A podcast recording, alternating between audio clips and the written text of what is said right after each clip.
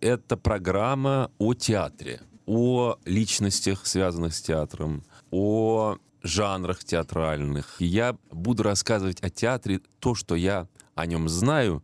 Итак, поговорим о шекспировском театре и о времени mm-hmm. Елизаветинской эпохи, а, в которой, ты знаешь, все было подчинено в то время какой-то игре во всех странах, в том числе и в Англии, Великобритании, в королевстве, и в Италии, в Испании, что происходило. Англия, понимаешь, она еще находится, Великобритания, на острове, да, и вот какая-то такая закрытость. И та растяжка, которая висела на шекспировском театре «Глобус», «Весь мир лицедействует», она как бы была лозунгом всего, даже не театрального, а какого-то социального стиля жизни, который тогда существовал. Возможно, лицедейство в то время было э, психологической доминантой эпохи, таким принципом жизни. Вернемся в Великобританию. В театры Э, в Лондоне располагались э, по обе стороны Темзы. И вот южный берег Темзы был, конечно, э, не совсем комфортен для жизни, тем более для театров. Но при этом они там располагались. Что ж. Там был построен театр Роза в 1587 году Филиппом Хенслоу и бокалейщиком по имени Джон Чолми. Это был первый специально построенный театр, который когда-либо поставил пьесы Шекспира. «Роза», этот театр, была э, первым из э, нескольких театров, которые были расположены в Бэнксайд. Чем был известен этот район? Прежде всего, своими развлечениями, а именно там травили медведей. Смотри, театр как-то удачно вписывается, да, отлично. И быков, и горные дома, и, в общем-то, и бордели. Там все рядом. Все как бы э, все Компактно, вместе. ну и театр до кучи. Да. Роза, само пространство этого театра состояло из больших розариев и двух зданий. Челмли использовал один как склад, одно здание, а в то время как Хенслоу, похоже, судя по документам архивным, сдавал в аренду другой как бордель. Подожди, а, вопрос по ходу. А бакалейщик, он был просто а, человек, которому нравилось искусство, и он хотел вложить как меценат свои деньги, или он имел в виду некую коммерческую основу и, и, и полагал, что это принесет выгоду? Ты знаешь, там все во, во многом думали а, о выгоде. Там даже вот шекспировский театр «Глобус», я об этом тоже э, скажу чуть позже, но могу сейчас. Он ведь, э, это как в свое время МХТ, театр mm-hmm. Московский художественный, он какая форма у него была? Это на паях, сообщество на паях. Конечно, у Станиславского Немировича у них были э, пайщики еще и меценаты, которые, ну, отдавали деньги, ничего, собственно, взамен mm-hmm. не хотели. А вот если говорить о театре «Глобус», там и Шекспир был в, э, в пайщиках. Но он там было около пяти человек, пайщиков, но он владел одной десятой долей от, от сборов при том, что все остальные разбогатели на, на этих э, постановках, угу. Шекспир, да, он, он получал неплохие деньги, но это, конечно, не те деньги, которые получали остальные пайщики, которые изначально построили этот театр, вложили огромное количество денег. К северу от Лондона профессиональные театры э, существовали, э, такие как Кертон театр, театр театр-театр, угу. собственно. А, они были уже в то время открыты более 10 лет. Однако Хенслоу, он осознал легкость, с которой зрители могли переправиться через Темзу и построил театр вот в этом конкретном месте, Глобус. Любопытно сказать, что в это время одновременно открывается один из самых первых английских закрытых клубов. Вот то, что я повыше сказал, о том, что Англия, угу. закрытость какая-то, какая-то игра, да, и идея закрытости в то время витала в Елизаветинскую эпоху, тайны, а, ну, ан- английские шпионы, все мы знаем. Этот клуб назывался «Русалка». Основал его сэр Уолтер Релли. Может быть, ты слышал ну, о таком? А? Это же Елизаветинс номер один. Как да, бы, да, да, фаворит Елизаветы. Трагическая судьба совершенно. Да, бывший пират да. который и... разбогател. Один из первых колонизаторов Северной Америки. А, в общем, в этот клуб входили многие, в том числе Эдвард Клауд, который издал первое полное собрание сочинений пьес Шекспира в одном томе. При том, что э, этому Эдварду Клауду э, не Шекспир принес эти пьесы свои. Это артисты принесли кипу огромную бумаг, вот с этой известной э, картины, где вот эта маска, они собрали какие-то деньги, это не на его деньги, они собрали какие-то деньги, и он с помощью э, вот этих денег издал этот первый том э, полного собрания. Вернусь к театру «Глобус». Многие художественные принципы, которым вот сейчас э, следует современная труппа, а стоит сказать, что театр «Глобус» был восстановлен в, в 20 веке. Не совсем на том месте, где он был изначально, но рядом. А еще любопытно, что артисты в театре «Глобус» играли ну, почти что следуя системе Станиславского. Ну, так нельзя, конечно, сказать. Но вот эта вот реалистичность, с которой они изображали все сцены, важен был текст, важен был, э, важны были костюмы, потому что костюмы были потрясающие. Они ну, старались досконально э, передать реалистичность там королевских костюмов, насколько это возможно. Угу. Театр «Глобус» был один из самых больших театров в мире, должен был вмещать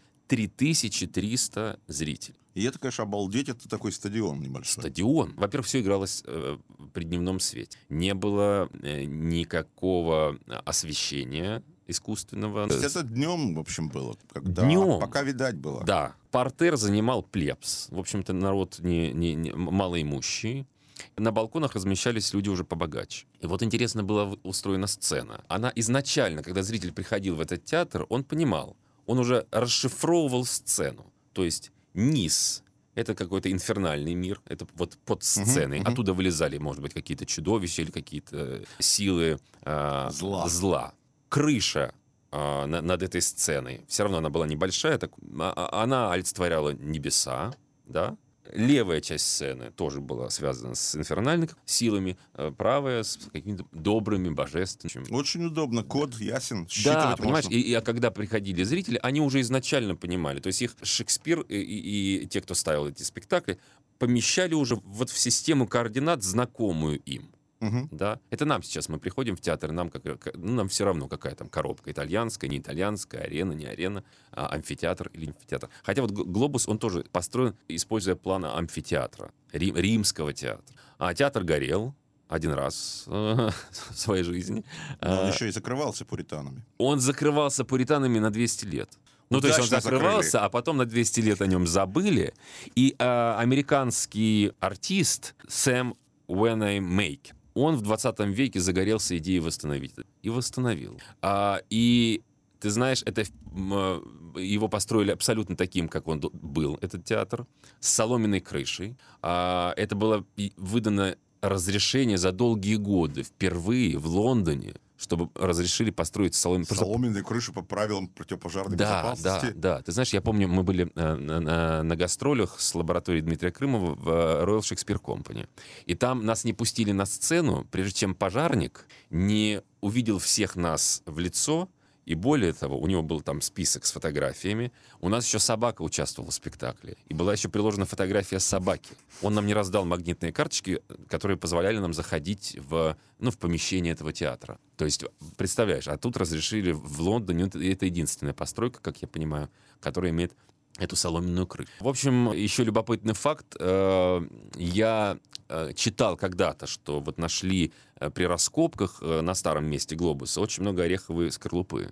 И были версии, что это якобы вот те бедняки, ну, люди малоимущие, которые приходили. А там, прости, там могли справлять нужду во время спектакля. А если там вот почитаешь э, Гамлета, это же длиннющие пьесы. Во сколько они могут, понимаешь? А там можно было, не отходя от кассы, все это сделать. Так, возвращаясь к этой скорлупе орехов, от фундука, кажется. Якобы, что это мусор. А нет, это не мусор. Таким образом, смешивая золу со скорлупой, которую скорлупу доставляли из соседнего какого-то завода или mm-hmm. фабрики, на которой масло выжимали. Mm-hmm. А, там делали мыло, и вот масло для этого мыла выжимали вот из этих орехов. Они таким образом укрепляли почву, что даже когда начали раскопки, киркой не могли разбить землю, которая сцепилась вот за лаз этими ореховой скорлупой. Ну что, я скажу так, это был репортаж э, из театра «Глобус». Мы продолжаем ее частью второй. Часть вторая — это у нас персоналии, э, личности, портреты, характеры. А если позволишь, еще захвачу э, кусочек а, а, от шекспировского театра и расскажу историю о том, что в то время э, шекспировский театр, в нем все роли исполняли мужчины. Угу.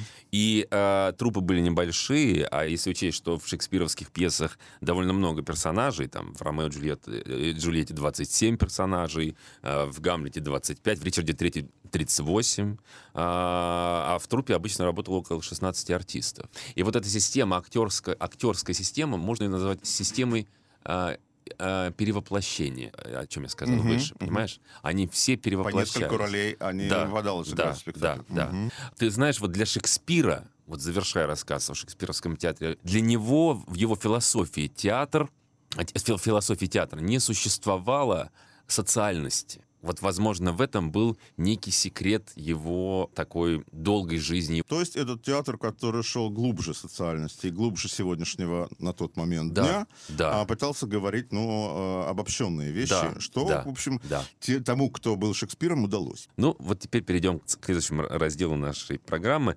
Персоналии. Э, Я бы хотел рассказать о, об одном из самых э, знаменитых, великих британских режиссеров, который, к сожалению, ушел от нас 2 июля 2022 года на 98-м году жизни. Это Питер Брук. Потрясающий режиссер, создавший свою систему координат, поспоривший в свое время с британским театром. Вообще классический британский театр, он текстоцентричен. Так. Там все крутится вокруг текста. И, слава богу, в скобках.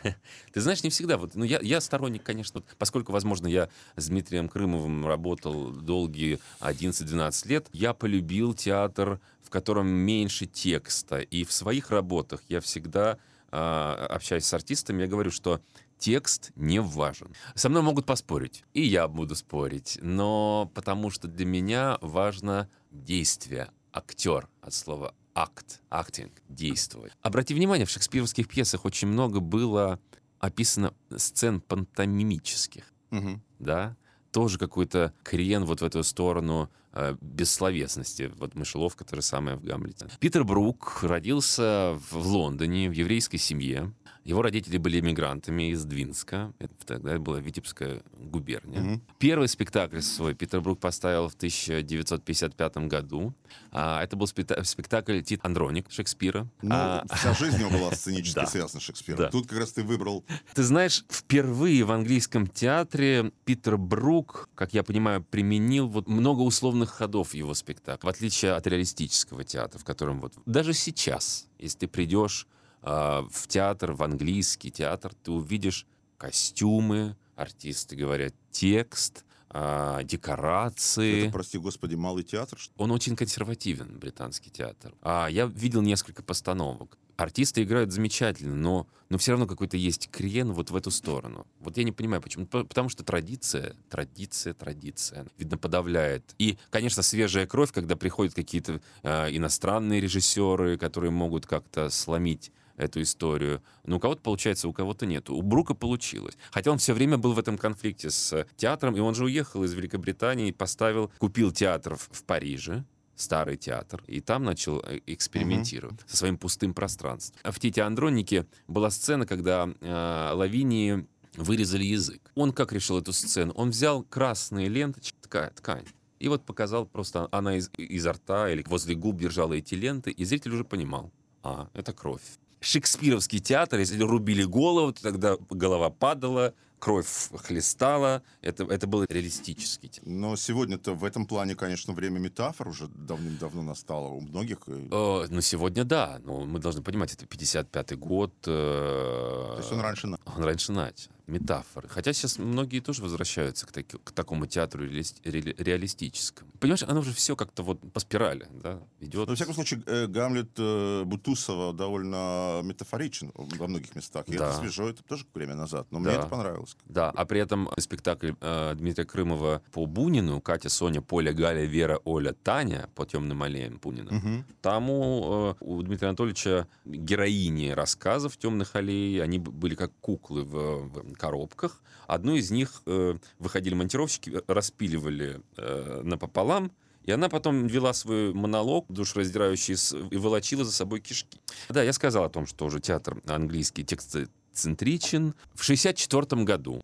Питер Брук устроил воркшоп, один из таких первых воркшопов с американским режиссером Чарльзом Меровицем, Гротовским. Они ориентировались на театр э, жестокости Арто. Мгм.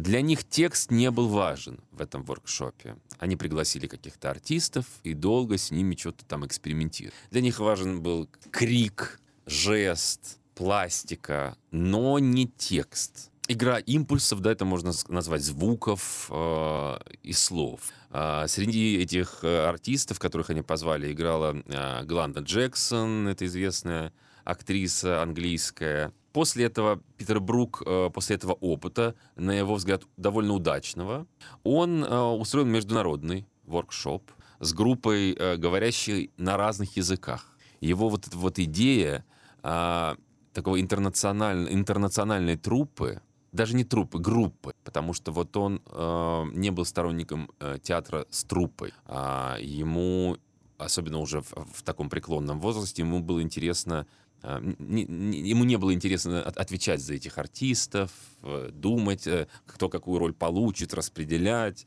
А артисты капризные, все время жалуются, что им нечего играть. И он набирал, в общем, разных артистов э, и с ними там чего-то экспериментировал. Он создал международный воркшоп, это уже был 72 год, купил старый театр в Париже, который назывался театр де Буф де Нор. Это театр вообще такой опереточный, вари, вари, mm-hmm. варите. В общем. Он, он уже почти разваливал. Купил. А, и сразу сделал спектакль «Сон в летнюю ночь». Никаких декораций. Он выкрасил э, стены белой краской внутри этого театра. Он играл этот спектакль при, при включенном свете в зрительном зале. То есть зрителей в темноту не уводил. Угу. Зрители были соучастники этого действия. Какие-то тросы, качели там были. И, в общем-то, вот, вот, вот это вот пустое пространство, о котором он всегда говорил, что для артиста важен коврик и все. Коврик, ничего не нужно. И можно сделать театр. Потом он поехал в Африку на два года. Собрал команду. В этой команде была еще Херен Миррен, известная. Ну, да, да, да, она была да. тогда молодая. И по воспоминаниям э, театральных критиков того времени его, и, и его биографов, она такая была полненькая, да, не сейчас, как она стройная, да. А она, они проколесили по этой Африке два года. Они потом вот этот коврик, ковер, во всех спектаклях он будет использовать. Не тот именно ковер, который они в Африке, а вообще ковер, африканские цвета земли, красный цвет очень часто в его спектаклях уже потом используется. Питер Брук ставил, на самом деле, очень, поставил очень мало спектаклей. То есть он в районе 40 спектаклей поставил, он долго прожил. Но он ставил их э, редко.